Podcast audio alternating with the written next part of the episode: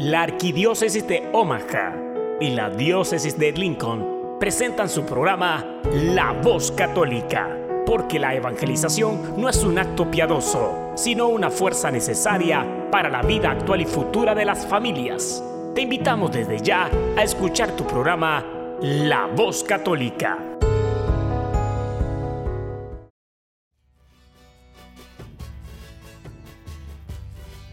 Saludos a todos nuestros audientes a este su programa La Voz Católica, una colaboración de la Arquidiócesis de Omaha y la Diócesis de Lincoln. Yo soy Ricardo Izquierdo, director de Ministerio Hispano de la Diócesis de Lincoln y su anfitrión de hoy. Esta semana tendremos un episodio especial que en su totalidad será dedicado a una entrevista con la madre Adela Galindo. Ella es nicaragüense, fundadora de la comunidad religiosa Siervas de los Corazones Traspasados de Jesús y María, en la Arquidiócesis de Miami, Florida, nos cuenta todo acerca de su labor apostólica en pro de la evangelización y también de su vida, en la cual ha tenido la ardua tarea de formar los corazones de hombres, mujeres, jóvenes y niños para que sean testigos del amor, la fe, la verdad y la esperanza. Esta entrevista originalmente apareció en el canal EWTN en el programa Nuestra Fe en Vivo. Dos de las hermanas de la comunidad de la Madre Adela, siervas de los corazones traspasados de Jesús y María, estarán en Lincoln este junio 8 y 9 como parte del primer Congreso Diocesano. Para más información, visitar es.lincolndiocese.org.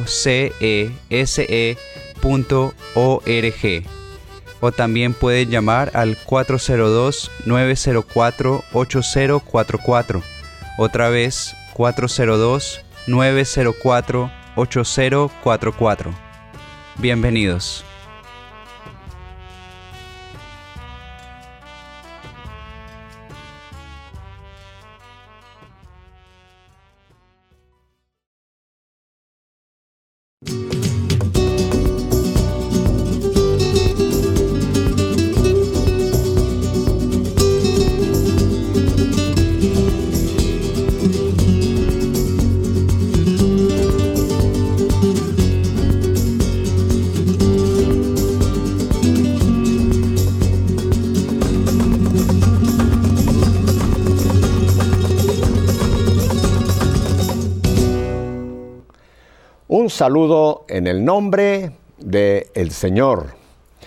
Bueno, hoy tengo aquí algo que realmente para mí es historia de nuestra fe en vivo. No porque ella sea algo histórico en el sentido de una pieza de museo, pero es alguien que realmente queremos muchísimo aquí en EWTN, en Radio Católica Mundial, porque fue de nuestros primeros invitados. Y digo invitados porque en aquel momento estuvo acompañada por un hoy día también sacerdote, el padre Jordi Rivero. Así que hoy tengo aquí la dicha de tener conmigo a la madre Adela Galindo. Madre Adela, gracias porque después de 19 años casi la logro tener nuevamente aquí en la sillita eléctrica. No, gracias a ti Pepe por invitarme y poder compartir este momento con todos los que nos escuchan a través de la radio, Radio Católica Mundial y los que nos ven a través de IWTN en español. Bueno, si usted no sabe quién es la madre Adela Galindo, le voy a dar un rápido eh, reporte. Ella es la madre general y es fundadora del Instituto Religioso Siervas de los Corazones Traspasados de Jesús y de María. A este momento tienen nueve comunidades ya establecidas donde tienen cerca de 40 hermanas que están, y en este momento están todas ellas viendo aquí a su fundadora. Así que quiere mandarle un saludo a toda la comunidad, Madre Adela. Le doy gracias a todas las hermanas por su sí, por su fidelidad, por su amor al Señor y sobre todo por ese celo apostólico de llevar a Jesús a todos los corazones. Bueno, es que con una fundadora como Madre Adela no se puede uno quedar quieto ni quedarse perezoso, ¿verdad? También la, comunidad tiene lo que es una rama seglar, que se llama los eh, rama seglar de apóstoles de los dos corazones, que están distribuidos en una serie enorme de muchísimos países. Si usted se recuerda algunos de los países donde en este momento también tiene seglares vinculados a los corazones. Eh, Guatemala, El Salvador, Nicaragua, Panamá, eh, Uruguay, Paraguay, Argentina. Eh, tenemos también aquí en los Estados Unidos, en muchos de los estados de los Estados Unidos tenemos apóstoles, tanto anglo como hispanos, y también tenemos eh, de la rama seglar en Italia. En pocas y efímeras palabras nos está viendo el mundo entero. Así que un saludo a todos ustedes y, gracias por prestarnos un ratito a, a Madre Adela. Madre, antes de que entremos en materia, ¿Quisiera usted hacernos el gran honor y favor de ponernos en las manos del Señor? Claro que sí, Pepe, gracias. En el nombre del Padre, del Hijo y del Espíritu Santo. Amén. Señor, te pedimos que nos des la gracia de recibir un nuevo corazón, que cada área de nuestro corazón que todavía no se asemeja a tu corazón, sea verdaderamente rociada con la gracia del Espíritu Santo para que en esta cuaresma recibamos el don de un nuevo corazón, un corazón más semejante al tuyo, un corazón más semejante al de tu madre. Y ponemos en las manos de Nuestra Señora, ella que es la formadora del corazón humano, nuestro corazón, para que ella nos enseñe a ser más como su Hijo. Amén. Amén. Muchas gracias, eh, Madre. Espero que se hayan producido muchos trasplantes y que realmente esa oración sea, sea real. Y usted mencionó esa palabra importantísima, cuaresma, este tiempo litúrgico eh, tan, tan rico que la iglesia nos ofrece año con año, pero que tristemente, madre, mucha gente ya como que la cuaresma ya no significa nada, ¿no? O lo que el otro día alguien me comentaba, me decía, Pepe, no, para mucha gente la cuaresma es irse a la playa, irse de vacaciones, carnaval, juerga, y, y, no nos damos cuenta de que, lo he dicho y no quiero ponerme trágico, pero puede ser nuestra última cuaresma. Así es. Nuestro último tiempo de gracia que Dios nos permite para, para abrirnos a, esa gracia de un día poder entrar a la patria celestial y aquí lo estamos jugando todo por el todo, madre. Así es, Pepe. Yo creo que una de las de las crisis de nuestro tiempo, porque sabemos que tenemos mucha, es la crisis de la superficialidad, en que no atesoramos el don que se nos da, no lo valoramos y por lo tanto no permitimos que ese don ejerza toda su eficacia en nuestro corazón. Cada año la iglesia nos da un tiempo sagrado, un tiempo en el cual debemos adentrarnos primero y ante todo en, un profundo examen de conciencia ver a la luz del Señor, a la luz de la fe, en oración, en penitencia, eh, qué áreas de mi corazón todavía no se parecen al corazón de Jesús, qué áreas necesitan ser fortalecidas en caso que están debilitadas, qué áreas necesitan ser recreadas en caso que todavía están atadas al viejo ser. Es un tiempo, si es abierto por la iglesia, está lleno de la gracia para alcanzarnos esa conversión, que es el propósito principal de, esta, de este tiempo litúrgico. Así es que eh, no debemos ser superficiales en nada, en nada. Nosotros los cristianos no debemos ser superficiales en nada porque todo es un don de Dios y todo don debe acogerse con mucho amor, pero también con una seria responsabilidad. Madre, y algo que usted me hace pensar de esa superficialidad es en incluso eh, darnos cuenta de que esta vida biológica que tenemos es un, es un regalo de Dios, pero que tiene un límite, que todos algún día vamos a partir de este mundo biológicamente, nuestro espíritu no, nuestro espíritu es eterno, va, va a vivir la eternidad. Pero en esta efímera eh, vida que tenemos, eh, que se nos va de las manos, si llegamos a esa superficialidad, podemos perder la oportunidad de prepararnos para la vida eterna, donde no habrá fin. Ahí sí ya no habrá muerte, pero usted lo sabe y lo sabemos todos, solamente hay dos lugares donde el alma irá. O con Dios al cielo o con Satanás al infierno. Claro, hay la transición, el purgatorio de los que van hacia el cielo ya, ¿no? Pero nos la estamos jugando aquí, madre, y, y estamos pensando en banalidades y en frivolidades cuando se nos puede ir la oportunidad, madre, y este tiempo es una oportunidad de gracia. Yo creo, Pepe, que eh, hay diferentes reacciones del corazón humano ante las realidades de la vida, de la vida cotidiana, de nuestra vida terrena, que es tan cierta y tan real que se convierte en un camino de preparación para nuestra vida eterna. Eh, algunos rechazarán el concepto de, hacer de esta vida aquí terrena un tiempo de preparación. Otros lo sabemos, pero podemos descuidarnos creo que, nos descuidamos a través de la distracción. Eh, si hay algo que yo pienso que el enemigo le encanta hacer con los cristianos es distraernos, porque el alma distraída no se aplica a la escucha de la palabra del Señor, no, no dona de su ser y de su tiempo para permitir al Señor trabajar en nuestro propio corazón y luego también vamos perdiendo prioridades. O sea, la pérdida de prioridades viene por la distracción. Y una vez que perdemos prioridades, pues lógicamente también se van perdiendo los valores que son los fundamentos de esas prioridades y empieza digo yo, el, enemigo a crear nudos en nuestros pies sin darnos cuenta y luego estamos incapacitados para movernos hacia adelante, para esa, ese seguimiento, ese discipulado que no es un evento, no es solamente un evento, es toda nuestra vida. Caminamos tras el Señor a la escucha de su palabra, en su compañía y también hacia la maduración de nuestra vocación cristiana, vocación humana y vocación cristiana y luego de la vocación personal que cada uno reciba. Y esas distracciones que usted menciona, que es eh, validísimo esa, esa, observación, madre, es de hacer pensar que lo terreno es nuestra meta, lo terrenal es nuestra meta, y que lo tenemos que pasar bien acá, y que los valores que el mundo aparentemente nos ofrece son los a los cuales yo tengo que, que, aspirar. Y no me doy cuenta de que esto, todo esto, esto va a desaparecer, esto se va a quedar acá pero los valores espirituales, si los descuidamos, madre, a mí me, pone los pelos de punta en, la palabra eternidad. Exacto. Eternidad. Usted sabe que usted tiene un alma eterna, eterna, que aunque su cuerpo deje de funcionar, que es lo que le llamamos muerte, que no es más que un tránsito, esa alma que usted tiene va a perdurar.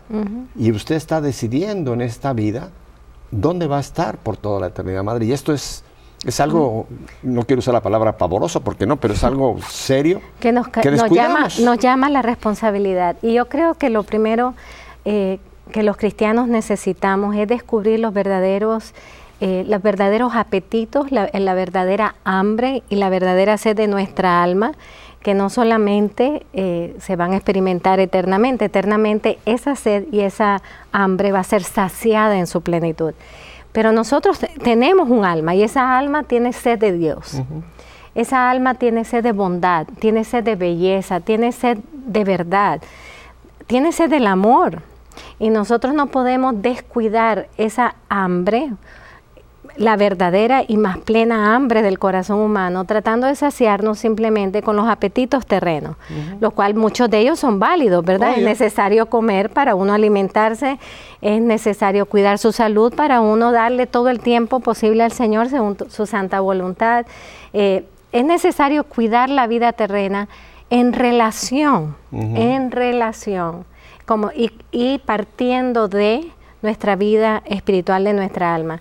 Creo que el mundo de hoy quiere saciar abundantemente, a veces tan abundantemente que lo hace desordenadamente, los apetitos terrenos, olvidándonos que tenemos apetitos mayores, más profundos, más válidos y verdaderos y permanentes, una sed que necesita ser saciada, la sed de Dios todos necesitamos ir a nuestro propio, a nuestro pozo y esperar que Jesús venga y darnos de su sed, esa agua que va a saciar la verdadera sed del corazón humano. Si nos logramos distraer, se nos olvidan los valores fundamentales de nuestras almas y de nuestro corazón, esos verdaderos deseos de felicidad que tiene el corazón humano, y nos vamos buscando la felicidad efímera, esa que puede darte verdaderamente un placer temporal, pero no es permanente, eh, que sacia un nivel de nuestro corazón, pero no sacia la profundidad del corazón humano. Entonces, eh, yo creo que debemos tener el equilibrio perfecto de nuestra fe, que es tenemos toda nuestra mirada puesta hacia la eternidad, pero esa eternidad ilumina nuestra manera de vivir aquí en la tierra. Eh, tengo que vivir ya con el reino de los cielos en mi corazón. Tengo que vivir el reino aquí en la tierra, tengo que vivir los valores del reino aquí en la tierra y viviéndolo también ayudo a construir el reino aquí en la tierra para alcanzar su plenitud cuando el Señor en su voluntad y según yo haya recorrido esta carrera, eh, pueda yo llegar a estar en la presencia de mi Padre, en la presencia de la felicidad y el amor eterno. eterno. Usted mencionó esas distracciones Y algo que en estos días, desgraciadamente, Madre Adela, no se, no se alerta mucho al alma, es de ese enemigo que tenemos, el enemigo de Dios que se llama Satanás. El artífice, el padre de toda mentira y quien está atrás de todas estas distracciones porque a él sí que le interesa que nuestra alma se pierda por la eternidad. Y hoy día, incluso, usted lo sabe, que desgraciadamente incluso en algunos ciertos niveles de teología se dice que no, que Satanás es una figura, que Satanás es el mal que hay en el ser humano, pero que no es realmente un espíritu, eh, Lucifer, etcétera. Y yo creo que es gravísimo cuando perdemos de vista que estamos en una batalla espiritual. Y lo que decía eh, nuestro ya, ya, San, ya, lo tenemos ya, eh, Juan Pablo, ¿no? Cuando en el umbral de la esperanza mencionaba esa lucha que hay por el alma del mundo. Así es. Qué cosa más tremenda, nos decía él, hay una lucha por el alma del mundo, por usted. Dice, por un lado hay fuerzas evangelizadoras, la iglesia, pero por otro lado dice, hay, hay tremendas fuerzas antievangelizadoras que luchan por el alma de este mundo. Y si perdemos de vista que hay una batalla espiritual donde mi alma está siendo en cierta forma perseguida, madre, las consecuencias son graves. Y yo creo que este tiempo de cuaresma es un tiempo de meter un poco los frenos de la carrera de este mundo, el corre-corre que nos impone esta sociedad, y detenernos y decir, ¿dónde estoy yo, no? En todo este asunto, porque algún día esto va a terminar. Exacto. Y, sin embargo, la cuaresma, como usted dice, la tomamos frívolamente. Ay, qué pena que, que, que, como algunas personas dicen, ay, qué pena que mi mamá no me deja ahora ir más a fiestas porque estamos en cuaresma. Otros por ahí dicen, ay, qué pena que tuve que ayunar el miércoles de ceniza, voy a tener que ayunar el viernes santo. Qué dolor. Ay, qué pena que los viernes no puedo comer carne. Por Dios. Si eso es para usted, cuaresma se quedó cortísimo. Exactamente. Si solamente la ve por prácticas uh, que no son tan importantes, sino como usted mencionó, el examen de conciencia, madre. Exactamente. Ese examen de conciencia que tiene que tener una dirección clara, porque otro de las grandes crisis de nuestro tiempo es la falta de encarnación y de cosas concretas y nos quedamos en lo abstracto, ¿verdad? Todos queremos convertirnos, pero ¿qué significa la conversión? Personalmente, para mí, ¿qué significa para ti? eh, tenemos que tener dirección clara hasta para nuestro examen de conciencia, para saber qué preguntarnos, ¿verdad? Qué preguntarnos, qué examinar, qué analizar. Eh, hablando de la pronta canonización de nuestro amadísimo Juan Pablo II y también de nuestro amado Juan XXIII, precisamente una de, de las características particulares de la espiritualidad de Juan XXIII, que la pude, eh, podría decir, pude compenetrarme con esa espiritualidad al prepararme para dar un retiro a un seminario, un retiro de cuaresma, era el hecho que Juan XXIII tenía como forma de vida, como un estilo de vida, su examen de conciencia al mediodía, uno corto, y en la noche uno más largo. Mm. Y así un plan de vida diario, semanal, mensual. Un plan de vida que era fruto de su contemplación auténtica, honesta, de las virtudes del corazón de Jesús y aquellas que él no poseía. Más bien aquellas que tal vez estaban atadas a pecados capitales o si no estaban atadas a pecados capitales no habían desarrollado la suficiente madurez de la virtud. Entonces, ¿en qué se basaba su examen eh, de conciencia? En el plan de vida. Cuánto yo estoy viviendo, lo que el Espíritu Santo me ha iluminado y cuánto me hace falta, en qué fallo, en qué no estoy verdaderamente cumpliendo lo que sé que necesito. No, no es un cumplimiento vacío, un cumplimiento de una rigidez eh, que casi puede fluir de, del orgullo, ¿no? Sino del Madre, amor. Esa palabra hay un cumplimiento, muchas veces cumplimiento. Estoy aparentemente cumpliendo, pero es una mentira, o sea, hay una, hay una disectomía, ¿no? Entre muchas veces entre... La incoherencia, incoherencia que tanto ¿no? Juan Pablo nos habló y que el Papa Benedicto y que eh, el Papa Emérito Benedicto uh -huh. y que hoy el Papa Francisco nos confronta. Ay. Algunos me dicen, ¿por qué el Papa Francisco nos habla tan fuerte?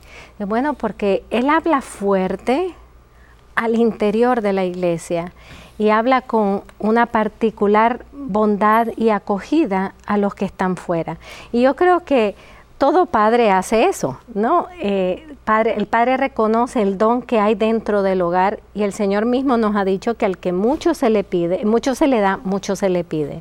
Nosotros somos una generación privilegiada, hemos tenido pontificados eh, luminosísimos, eh, todos ellos, ¿verdad? Vamos a tener dos santos, dos papas santos, que es un momento histórico en la iglesia, pero tenemos un pontificado, hemos tenido pontificados luminosos, magisterios sólidos, luminosos, que han particularmente iluminado cada sector de nuestra vida. O sea que no tenemos excusa para estar desorientados. Yo creo que si una razón de nuestra desorientación es que no estamos escuchando la voz del pastor y o que no estamos respondiendo con la suficiente generosidad y responsabilidad a tanta luz que se nos ha confiado. Madre, ¿me permite usted, ya que usted habló del Papa Francisco y de cómo nos está hablando Dios a través del magisterio y concretamente eh, nuestro Papa americano, que nos llenamos de orgullo con esto? El martes pasado, eh, mañana va a ser una semana, en su homilía en Santa Marta, quiero tocar dos frases que me gustaría muchísimo que usted nos elabore un poco. Y dijo el Papa Francisco, yo pienso en tantos católicos, tantos católicos, sí son católicos, pero sin entusiasmo mm. e incluso amargados. Y luego en un párrafo más adelante dijo el Santo Padre, es la enfermedad de la pereza, mm. de la pereza de los cristianos. No se preocupan, no se preocupan y están tranquilas, no tienen sentido sus mm. vidas. Y luego dijo, y es la anestesia, están cristianos anestesiados. Yo se lo confieso, me parece usted también conoce un poquito de los uh, documentos de iglesia, yo no había oído a ningún papa decirnos que podemos caer en esta cualificación de ser cristianos perezosos, cristianos anestesiados. ¿Qué serio es esto? Qué serio es esto. Y usted que habla de examen de conciencia, ¿no cree que esto nos pudiera servir como un buen marco para empezarnos a hacer un pequeño examen si yo caigo en esta categoría de cristiano sin entusiasmo, cristiano amargado y católico, ¿eh? O sea, aquí no habló él muy, aunque todos somos cristianos, pero aquí nos está hablando a usted y a mí, que nos llamamos católicos, y esto y la anestesia que podemos estar experimentando muchos en nuestra vida. Palabras muy serias, pero yo creo que como dice Hebreos, ¿no? Quien ama a quien ama Dios corrige. Dios nos está hablando de una realidad de, nuestro existir en este momento, Madre Adela. Y sobre todo los que hemos recibido tanta gracia, eh, de verdad que como católicos hemos recibido unas gracias inmensas, inmensas y, en nuestro momento histórico, ¿verdad? Porque siempre la iglesia eh, guarda en su seno materno, confiada por Cristo mismo, guarda en su seno materno todo el tesoro de la revelación, todo el mm. tesoro de la verdad, el tesoro de Cristo que la iglesia está confiada para cuidar, ¿verdad? No es que la iglesia es la dueña de la verdad, no, es la custodia. E, ella en su seno materno guarda toda esa vida que Jesús nos alcanza a través de su pasión, muerte y resurrección. Eh, y por lo tanto también tiene una responsabilidad inmensa de custodiar, custodiar su pureza, custodiar su integridad y de donarla totalmente y gratuitamente, porque lo que gratuitamente se ha recibido hay que gratuitamente donar. Eh, pero creo que el Papa Francisco nos está llevando a este eh, fuertísimo examen de conciencia como respuesta también al examen de conciencia que el Beato Juan Pablo II, pronto a ser San Juan Pablo II, nos hiciese de la iglesia entera, hiciese con la iglesia entera en el año 2000. Eh, cuando el Papa, el Papa Juan Pablo en el año jubilar hizo un examen de conciencia de la iglesia entera, a la luz de la historia. Me, me encantó muchísimo porque decía, para ser para ser verdaderamente justos con la historia debemos entrar en el momento histórico. Y cuando hizo su, ah, su, oración de pedir perdón públicamente en el nombre de la iglesia, en el nombre de todos los hijos de la iglesia, que nos incluye a nosotros, el primer pecado por el que pidió perdón fue el pecado de la asedia, de la indiferencia y de la negligencia. Y yo recuerdo haber escuchado al Papa Juan Pablo II, de todos los pecados que podemos tener los hijos de la iglesia, haber pedido perdón por el pecado de la indiferencia, de la sed y la negligencia. Y recuerdo haber pensado, son pecados que verdaderamente obstaculizan la, la, santidad de los hijos de la iglesia y obstaculizan la misión de la iglesia en cada momento histórico. Y hoy el Papa Francisco parece haber tomado y haber dicho, eh, hemos salido de nuestra pereza. Aquel perdón público que hizo Juan Pablo II en el año 2000 nos Dios suficiente para poder hoy disponernos a ser los verdaderos discípulos y misioneros que la iglesia requiere en esta nueva evangelización. Definitivamente, eh, el Papa Francisco, desde el inicio de su pontificado, nos ha llamado eh, como buen padre a cosas muy serias, ¿verdad? Pero hay, un, hay varios comunes denominadores y entre ellos uno ha sido el hacernos ver que los católicos de este momento histórico estamos entrampados en el pecado de la pereza. Lógicamente, no todos, pero está hablando en general. Hay el pecado de la pereza, que es el, pecado de la comodidad. Hay culturas donde la comodidad es casi un aspecto cultural. Hay otros en que por cultura, por situación, eh, tienen que ser un poquito, digamos, más atentos, más pronto, más disponibles. Pero en general la cultura contemporánea es una cultura de comodidad, donde todo está fácilmente obtenido y eso pues lógicamente va haciéndonos que nos acostumbremos.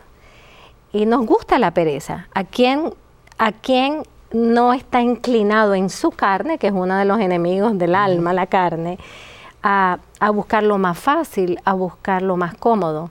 Lógicamente, eh, Pepe, el pecado de la pereza, que es uno de los siete pecados capitales, pero es el que menos hablamos, eh, obstaculiza la búsqueda auténtica de la santidad cristiana y obstaculiza nuestra obediencia a la voluntad de Dios y lógicamente obstaculiza nuestro celo apostólico. Pero fíjese, madre, eh, qué importante esto que usted menciona. Ah, yo pensaba de que eh, no solamente es un pecado moderno, eh, con esta sociedad actual de la comodidad que usted menciona, sino creo que es algo que viene casi de la historia de la iglesia.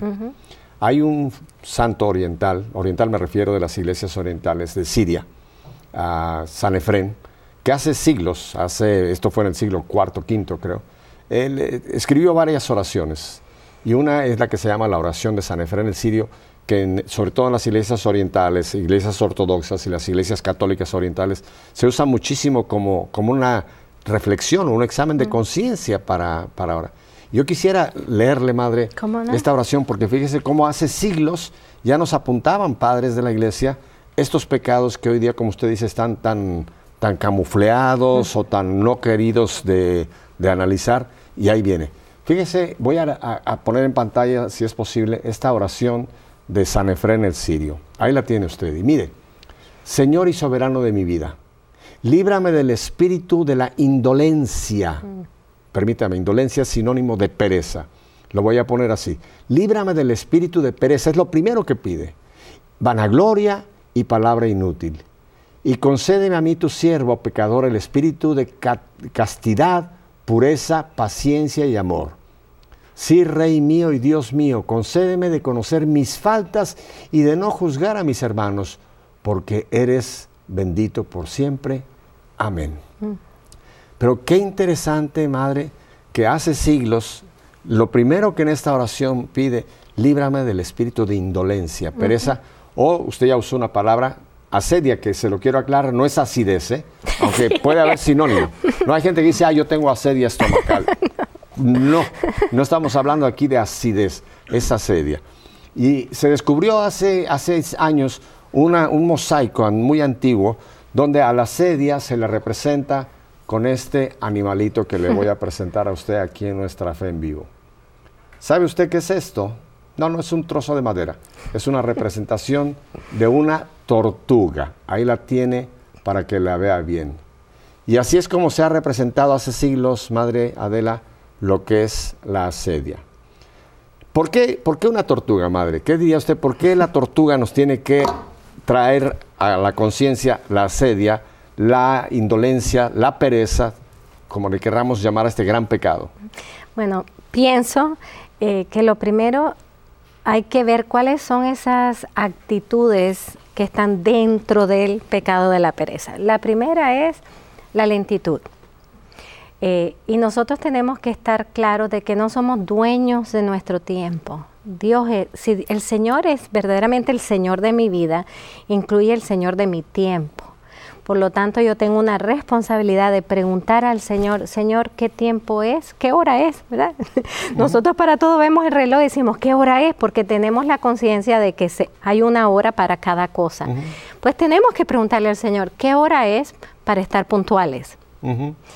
Para poder responder a su voluntad, responder a esa hora de visitación, responder a esa misión que me corresponde como protagonista de la historia, porque sí, cada uno dentro de nuestras pequeñeces y, dentro del lugar, la vocación donde el Señor nos ha, nos ha puesto, nos toca construir la historia.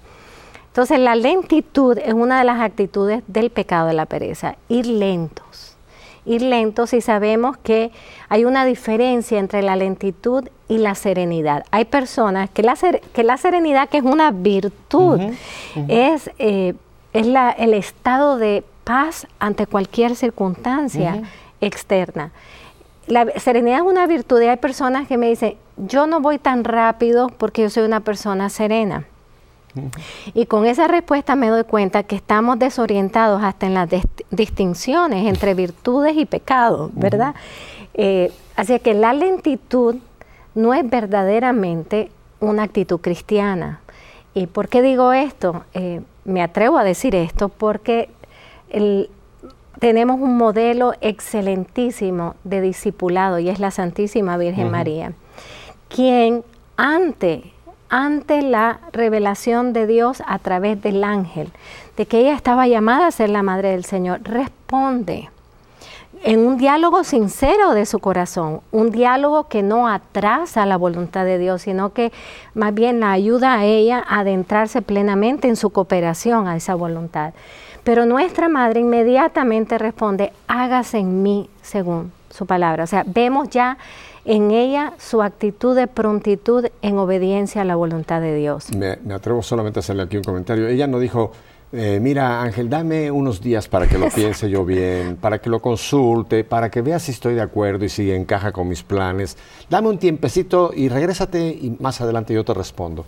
Jamás. Y en, ella es modelo de la de la donación total a la voluntad de Dios, pero también de la donación del tiempo, de su tiempo ella no, no vive en su tiempo, vive en el tiempo de Dios. Y eso es muy importante para nosotros renunciar a las lentitudes en nuestra, en nuestra vida y relación y respuesta de amor a la revelación de Dios. Y luego, cuando ella escucha que su prima Isabel está embarazada y que va a dar a luz, nos dice el Evangelio específicamente que ella salió con prontitud.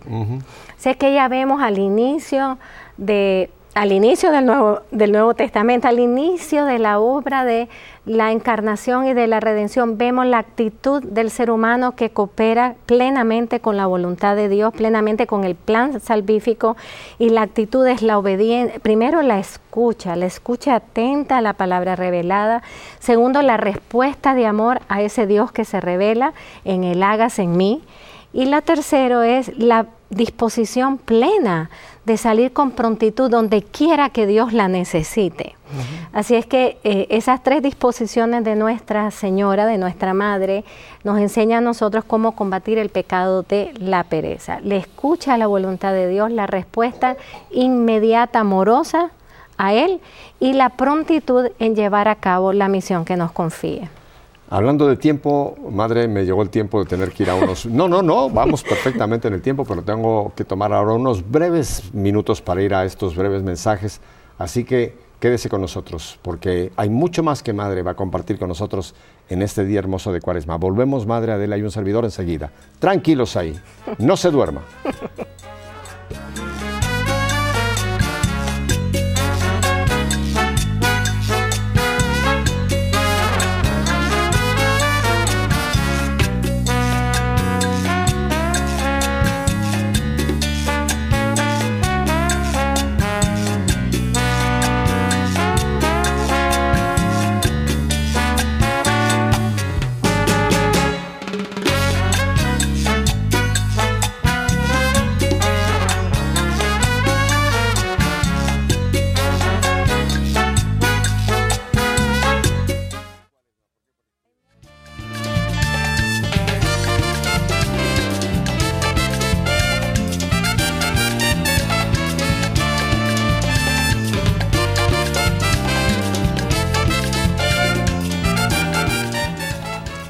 Ya se lo dije la semana pasada. eh, van a decir, ay, esta no es música de cuaresma. Claro que sí. Cuaresma es un tiempo alegre porque es un tiempo de conversión. Y cuando mi alma se está moviendo en la dirección de Dios, hermana, tiene que haber alegría. Claro, y también Madre. es un tiempo de contemplar el amor de Dios. Seguro. Cuánto Dios me ama, que ha dado su vida por mí. Eh, Después de todo, ese es el anuncio del querigma, ¿verdad? Que Seguro. Dios es amor y Dios me ama. Dios ha dado su vida por mí para que yo pueda tener el privilegio de vivir en su vida, su vida Madre, divina. Lo que dice la palabra de Dios, el corazón alegre es buen remedio, el espíritu triste seca Así los es. huesos. Esa gente anda con clara de funeral, que ya dijo el Santo es. Padre, ¿no? No, y además el mismo Santo Padre nos acaba de dar esta exhortación apostólica posinodal después del sínodo, la alegría del Evangelio. O sea que el. Evangelio es, un- es la buena noticia y la buena noticia causa gozo al corazón. Las malas noticias no causan gozo, pero las buenas noticias sí. Breve comentario sobre, sobre estos eh, santos orientales. Ellos mencionan, los padres de la iglesia y muchos otros de los eh, grandes teólogos que tenemos de la iglesia oriental, le llaman el terrible demonio de la asedia. O sea, no solamente lo ponen como un pecado, ya digamos una acción, sino lo presentan como un demonio que obviamente entra a trabajar en nuestras vidas a través de esta pereza, de esta asedia. Elabórenos un poquito más, ¿por qué es tan terrible este pecado, que por tenerlo como capital quizá no le damos la importancia, pensamos que no es uno de los diez mandamientos y que es de esos pecados optativos que si yo tengo por acá. ¿Qué, pasa cuando, cuando permitimos que este demonio nos tiente con la sedia, madre? Creo que tiene implicaciones eh, variadas y serísimas a nuestra vida espiritual. Eh, una de- primero que nada, quizás entender un poquito en palabras sencillas qué cosa es este pecado. Este pecado es la incapacidad de sacrificarme, la incapacidad de salir de mi comodidad y, de verdaderamente caminar, caminar el camino del discipulado a Cristo. Tal vez nunca lo hemos pensado, que el, el pecado de la pereza me incapacita a ir tras, tras de Cristo.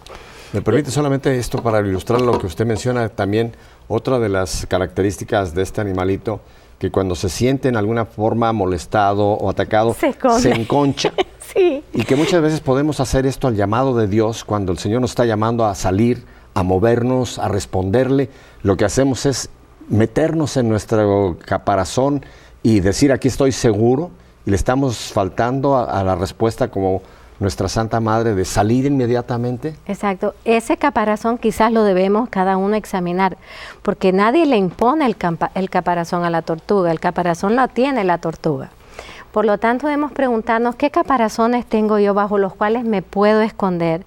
Y cuando me escondo no veo. Y cuando no veo resulta otro serio problema en la vida espiritual, que es la indiferencia. Y que también el Papa Francisco nos está llamando fuertemente a toda la iglesia a que salgamos de la indiferencia. Eh, y no solamente la indiferencia hacia nuestros hermanos que sufren, porque esa es una, esa es una preocupación que es fruto del amor. Es la indiferencia a Dios, la indiferencia a, a, a sus palabras, indiferencia a la potencia de los sacramentos, la indiferencia a todo el tesoro que Dios me concede, la indiferencia a la voz de Dios que habla a través del sucesor de Pedro. Madre, el regalo que tenemos de poder asistir a la Eucaristía, sí. donde Jesús mismo se nos va a ofrecer como cuerpo, sangre, alma y divinidad. Y ahora me hace usted pensar la indiferencia Exacto. del domingo, decir, no, estoy cansado, no, hoy, hoy no tengo ganas de ir a misa. O poner otras cosas ah, como prioridad antes que la misa. Hay muchas formas en que la indiferencia se va elaborando en nuestro corazón y no nos damos cuenta. Eh, vamos tomando otras prioridades eh, de tal vez cosas muy buenas. No- no- aquí no estoy tratando tal vez de, de que los católicos, incluso comprometidos, se sientan responsables de esto que el Señor está queriendo iluminar en este programa. A veces son cosas buenas, cosas necesarias, pero colocadas en su falsa medida o en su proporción inadecuada, van tomando un lugar que no les corresponde. Y entonces ahí se va nuestro corazón haciendo indiferente hacia los valores más fundamentales. Verdaderamente para nosotros los católicos, la Santa Misa los domingos debe ser primero. Y así debemos ir evaluándonos qué cosas son esos primeros que ya desde el Evangelio el Señor dice, pon primero el reino de Dios. Busca primero el reino de Dios y todo lo demás vendrá por añadidura. Y eso no quiere decir simplemente que nos sentamos a esperar que venga, sino que una vez que nosotros tenemos ordenadas nuestras prioridades, si el Señor es primero, eh, los valores del reino son primero, podemos ir nosotros mismos cooperando con el poder de la gracia, porque la gracia es la que nos sostiene y la que nos ilumina y la que nos capacita para llevar a cabo la voluntad de Dios. Pero con el poder de la gracia, si nosotros ponemos nuestras prioridades en orden, podemos cooperar a ir ordenando toda nuestra vida, nuestra vida familiar, nuestra vida personal, nuestra vida empresarial o de trabajo nuestras misiones, todo va tomando su forma adecuada.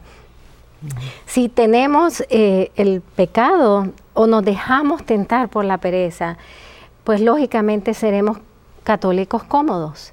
Y creo que lo que pasa con la comodidad es que no hay celo, no hay amor. La comodidad va haciendo que el amor se apague, que el amor pierda su ardor, pierda su alegría, que el amor eh, se acostumbre a lo que se tiene y por lo tanto deje de valorarlo. Eh, si tenemos pereza, lógicamente no vamos a hacer los sacrificios que el amor demanda. Y el amor es exigente, y hay que decirlo porque como la palabra amor se utiliza para tantas cosas que verdaderamente no son amor, debemos de saber que el amor es la donación generosa y total del ser. Yo no puedo decir que amo al Señor si yo no le dono en totalidad mi persona. Yo no puedo decir que amo a mi cónyuge si yo no me dono en totalidad mi persona. Eh, no puedo ser que digo, no puedo decir que soy religiosa si no me dono en totalidad con todo lo que constituye mi persona humana y mi vida humana. La pereza va robando, socavando muy sutilmente esa capacidad de donación, porque la capacidad de donación requiere en ciertos momentos la capacidad de incomodarme, la capacidad de sacrificarme, de olvidarme de yo misma para ser fiel a esa vocación de donación. Entonces se dan cuenta, hay mucho que podríamos hablar, Pepe, pero el pecado de la sedia verdaderamente obstaculiza nuestro discipulado y obstaculiza también nuestra misión de ser apóstoles y misioneros. Madre, a mí se me viene a la mente eh, ver este demonio, este pecado de la sedia como, como el cáncer, esta enfermedad que hoy día todos conocemos y a la cual le tenemos muchísimo miedo. Pero fíjese una cosa, el cáncer no tiene síntomas previos, como un catarro que uno empieza a estornudar, en fin, que dice, me siento que me voy a resfriar. Cuando uno tiene cáncer es porque ya está dentro del cuerpo. Y yo creo que este pecado de la sedia tiene mucho que ver con esa imagen del cáncer, que muchas veces cuando lo tenemos es porque ya está dentro de nosotros. Y luego tiene metástasis, que le llaman también, que puede ir en varias direcciones, ¿no? El cáncer puede afectar los pulmones, puede afectar el, el, páncreas, eh, la piel, etcétera. Yo pienso que este pecado puede tener muchas ramificaciones, que usted ha enumerado varias, ¿verdad? Que no las detectamos, pero que todas parten de algo que no le damos importancia, que es la pereza, esta asedia, ¿verdad? Y la pereza eh, Pepe, me parece a mí, eh, tratando de, discernir sus ramificaciones, me parece que también eh, este pecado, una de las cosas que podría efectuar en la persona humana es la incapacidad de la madurez en el compromiso cristiano. porque nosotros estamos llamados como seres responsables a hacer compromisos. Cada uno, el Señor le ha llamado, en tu caso, te ha llamado a tu compromiso del sacramento matrimonial y ahora, ¿verdad?, que, que también ha sido consagrado eh, protodiácono y vas ahora hacia la hacia tu diaconado. Eh, yo como religiosa, en mi caso particular, eh, por pura misericordia de Dios, pues fundar una congregación y ser su madre general. Pero cada uno, la vocación que Dios te haya dado, requiere nuestro sí y un sí permanente. Y esa permanencia en el sí requiere la capacidad de nosotros hacer opciones difíciles. La persona perezosa no puede hacer opciones difíciles. Va a buscar siempre, va a tender hacia hacer la opción más fácil por lo tanto también la más rápida, la que me ocasione menos dificultades. Eh, parece mentira, pero nosotros sabemos que vivimos una cultura que nos enseña a vivir por lo más fácil, por lo más rápido y lo menos dificultoso o lo menos doloroso. Eh, por lo tanto, nosotros los cristianos no estamos buscando lo más difícil, lo más doloroso, lo más complicado. No, nosotros no buscamos eso, nosotros buscamos ser fieles. Y si la fidelidad a nuestro compromiso cristiano, a nuestro compromiso vocacional y de, servicio, si esa fidelidad requiere en muchos momentos que yo tenga que subir una montaña cuesta arriba, si tengo el pecado de la sedia, no la voy a escalar no voy a subir, me voy a quedar en el primer escalón, deseando que Dios me suba o deseando que otros me suban. Y el Señor nos va a dar la gracia para subir, hermanos nos acompañarán para subir, pero yo debo escalar la montaña de la santidad. Entonces, eh, creo que también el pecado de la sedia obstaculiza el desarrollo humano, y obstaculiza la potencialidad humana que Dios nos ha dado y que estamos supuestos a, vivir y vivir en abundancia, a vivir en el desarrollo pleno, la realización plena de la potencialidad que Dios nos ha dado. Mm. Así es que la pereza impide, obstaculiza el desarrollo humano y el desarrollo cristiano, la madurez humana y la madurez cristiana. Voy a, leerle un parrafito, madre, que les ofrezco, lo, voy a, lo vamos a poner en la página de WTN que es un pequeño extracto de esto que hemos hablado, pero está usted sentado, póngase el cinturón. Está preparado, oiga esto, que oiga, esto es como un pequeño resumen de esto. La consecuencia de la pereza es el desánimo. Mm. Este es el estado de asedia o de asco que todos los padres espirituales contemplan como el peligro más grande para el alma. La asedia es la imposibilidad que tiene el hombre de reconocer algo como bueno o positivo todo se reduce a lo negativo y al pesimismo. Se trata de, verdaderamente de un poder demoníaco dentro de nosotros, porque el diablo es fundamentalmente un mentiroso. Así es. Engaña al hombre sobre Dios y sobre el mundo. Llena la vida de oscuridad y de negación. El desánimo es el suicidio del alma, porque cuando el hombre posee es absolutamente incapaz de no ver la luz y de desearla. Este es asunto bien serio. Le prometo poner este pequeño parrafito para que se lo lleve usted a su examen de conciencia. Madre, me gustaría muchísimo seguir hablando sobre este tema que creo que es trascendental, es importantísimo. Pero yo quisiera tomar los 10 minutos que me quedan ahora para que hablemos de la fundación. Que usted nos cuente ahora qué están haciendo, esta, esta orden, que este apostolado hermosísimo que Dios le ha confiado a usted como fundadora. Háblenos un poquito de las obras que están realizando, Madre. Gracias, Pepe.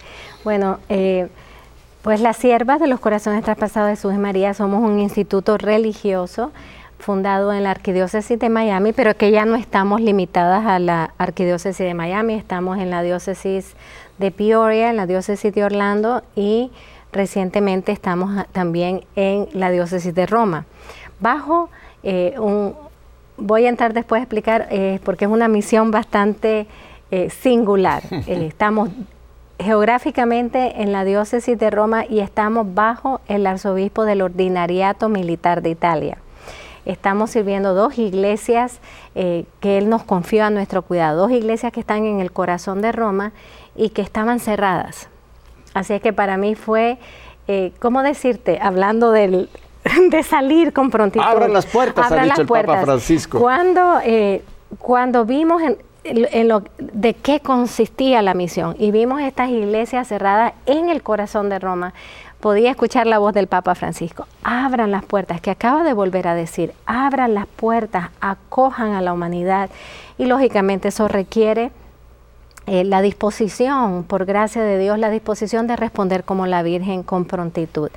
Eh, este es el, la, último que estamos haciendo, digamos, de una fundación nueva, de un convento nuevo. Solamente para que se den cuenta qué tan nueva es esta fundación, Madre está prácticamente casi bajando de un avión. Acaban de regresar de, de Italia, de Roma precisamente, porque acaban hace unos días que se abrieron ya estas dos uh, iglesias, ya están abiertas y tiene ya usted un grupo de hermanas sirviendo allá. Allá y si el Señor lo permite, en el verano enviaré a otra hermana, pero hace un mes abrimos el convento en, en Roma, así que fuimos a establecer convento, a prepararlo, a trabajarlo, a organizarlo con las manos de la Virgen, la mirada de la Virgen. y abrir también las dos iglesias que han sido confiadas a nuestro cuidado pastoral. Eh, pero luego inmediatamente venimos y tenía eh, que dar un retiro, el retiro del, del miércoles de ceniza al seminario de New Orleans. Y de ahí partimos a Tierra Santa a llevar una peregrinación y de ahí venimos a este congreso en Kansas, eh, que fue el primer congreso hispano a nivel de la diócesis. Y pues de ahí regresamos a Miami, de Miami para acá. Es lo que menos se parece a este animalito, ¿verdad? Pero creo, eh, Pepe, que eh, lo que puedo decir es que nosotras hemos conocido, hemos conocido personalmente el amor de Dios y ese amor de Dios es el que nos impela a salir, a salir sin límites, a, compartirlo, porque verdaderamente esa es la nueva evangelización. Eso es lo que nuestra madre hizo cuando, llena de la vida de Jesús en su vientre bendito y purísimo, salió hacia la casa de Isabel y Zacarías con prontitud. Ella va a dar lo que ha gratuitamente recibido, la vida de Jesús que lleva en su seno y pues ya sabemos los efectos de esa generosidad de nuestra madre, de salir en búsqueda de quien necesitaba, de quien necesitaba su presencia y la vida que llevaba dentro de ella. Pues nosotros somos un carisma mariano de vida religiosa, por lo tanto, toda, diría que la lectura de las siervas tiene que ser mariana para que nos puedan entender. Eh, nuestros votos, los votos religiosos, que también tenemos un cuarto voto, que siempre un cuarto voto en la, en la vida religiosa, porque tomamos los tres que todo religioso toma, la eh, obediencia, castidad y pobreza. Eh, pero hay nosotros tenemos un cuarto voto que, diríamos, define la novedad del carisma. Como cuarto voto tenemos ser presencia, e imagen del corazón de María, de la persona y de la misión de nuestra Madre en el corazón de la iglesia y de poner nuestro genio femenino con toda su potencialidad eh, al servicio del carisma petrino. Por eso hay una comunión muy profunda en toda nuestra espiritualidad y vida, en la escucha al Papa y en responder a su llamado, a la voz del Espíritu a través de Pedro. Como voto tenemos la comunión y el servicio al carisma petrino. Y también por eso muchas de nuestras misiones están directamente al servicio de los obispos o en misiones que obispos nos han confiado. Tenemos eh, también una de las misiones muy hermosas en Illinois, en Peoria. Tenemos el Newman Center, eh, en los Estados Unidos se conoce el Newman Center, que son esta, esta misión apostólica dentro de universidades seculares. Mm. Pues el obispo de Peoria nos confía a nosotras el Newman Center del Illinois State University. Y ya tenemos alrededor de tres años de tener esta misión y ha sido una explosión de gracia, eh, sobre todo de dirigir a, los tres tesoros particulares de, nuestro carisma, eh, esa filiación, ese amor filial, esa obediencia amorosa y filial al Papa, eh, la centralidad de la adoración eucarística en un estilo de vida mariano para disponernos a colaborar con la nueva evangelización. Eh, el Señor nos ha llevado por muchos caminos, Pepe, muchos caminos que estoy segura son los que nuestra madre quería recorrer a través de nuestros pobres pies, ¿verdad? Lo único yo siempre le digo, madre, toma nuestro corazón eh, con toda su pequeñez y fragilidad, pero es tu casa, Madre, algo que sería muy interesante que en estos breves tres minutos que me quedan también nos mencionara usted, no solamente ustedes han recibido eh, mujeres que quieren consagrarse, que quieren vivir dentro de la, digamos, de la vida religiosa. La vida religiosa. Ustedes también tienen una rama secular. Cuéntenos un poquito. Sí, tenemos eh, la rama secular que se llama Apóstoles de los Dos Corazones, que está esparcido por muchas partes del mundo, eh, que hay familias, hay, hay mujeres, hay jóvenes seglares en, todas las, en todos los estilos y en todas las formas y situaciones de vida, pero que viven en su vocación seglar, viven nuestro carisma, nuestra espiritualidad y también nuestra misión apostólica. Eh, todos los elementos de nuestra vida, o sea, sobre todo los elementos fundamentales de nuestra espiritualidad son elementos fundamentales de la suya y llevan a cabo eh, misiones en sus parroquias, en sus diócesis, también trabajan muy cerca del obispo, pero nosotros nuestra misión es con corazón mariano y materno. Eh, evangelizar y formar el corazón humano para una nueva civilización, para llevar a cabo, para cooperar en alguna forma con la nueva evangelización que tanto nos ha propuesto el Espíritu, ya desde venía desde Pablo VI, ¿verdad? Y que va tomando perfiles más definidos y concretos. Eh, pues cooperar en la nueva evangelización para la formación del corazón humano. Entonces, todos nuestros apostolados, que no tenemos uno, tenemos muchos porque es parte de nuestra marianidad, ¿verdad? La, Virgen la fecundidad. la fecundidad eh, de la madre que se hace presente y que lleva a Jesús en, todo lo, en todas las necesidades de sus hijos. Entonces, una particularidad de, de, la novedad de nuestro carisma es que no tomamos un solo apostolado. Las siervas tenemos muchísimos apostolados, desde los medios de comunicación, que estamos en todos, ¿verdad?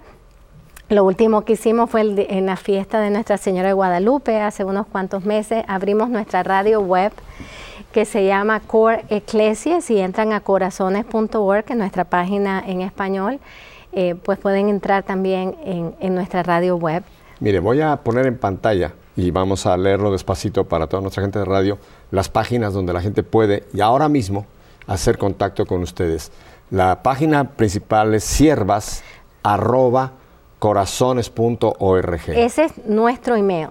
Ah, ese es su email para hacer contacto con ustedes. La página principal de las siervas es corazones.org que estoy segura muchísimos ya la conocen. Anteponiendo las dos, las tres famosas www, como a usted le guste, pero aquí no tiene ni qué traducir, es corazones, póngale Z, corazones.org.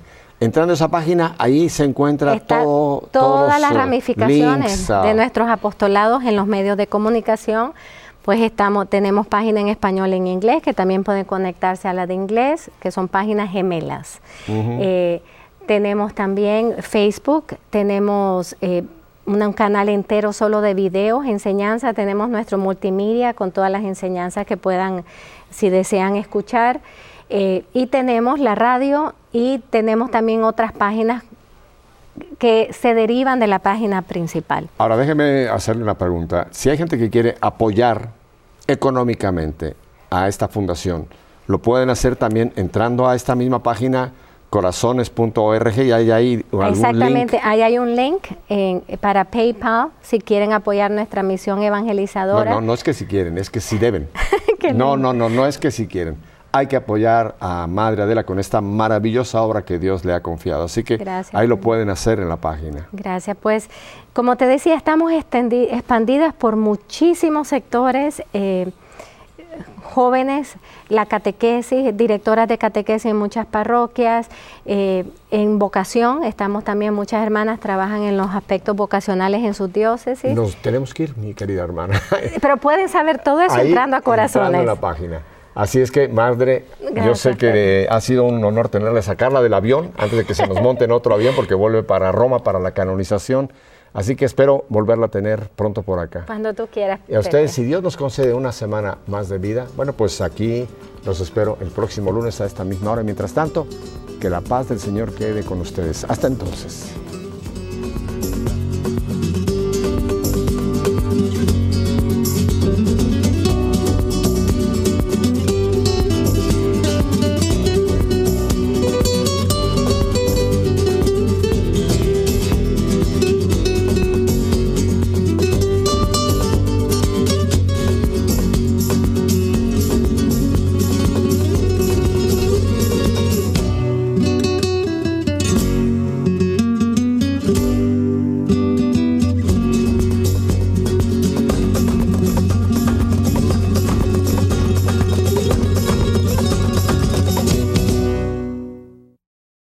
Otra vez, esta fue la entrevista con la madre Adela Galindo, fundadora de la comunidad Siervas de los Corazones Traspasados de Jesús y María. Dos de las hermanas de esta comunidad estarán en Lincoln este junio 8 y 9 como parte del primer Congreso Diocesano. Para más información visitar la página es.lincolndiocese.org o pueden llamar al 402-904-8044. Otra vez es 402-904-8044. La Arquidiócesis de Omaha y la Diócesis de Lincoln presentaron su programa La Voz Católica, porque la evangelización no es un acto piadoso, sino una fuerza necesaria para la vida actual y futura de las familias. No olvides que el próximo domingo tienes una cita aquí en La Voz Católica, de 8 a 9 de la mañana por esta emisora.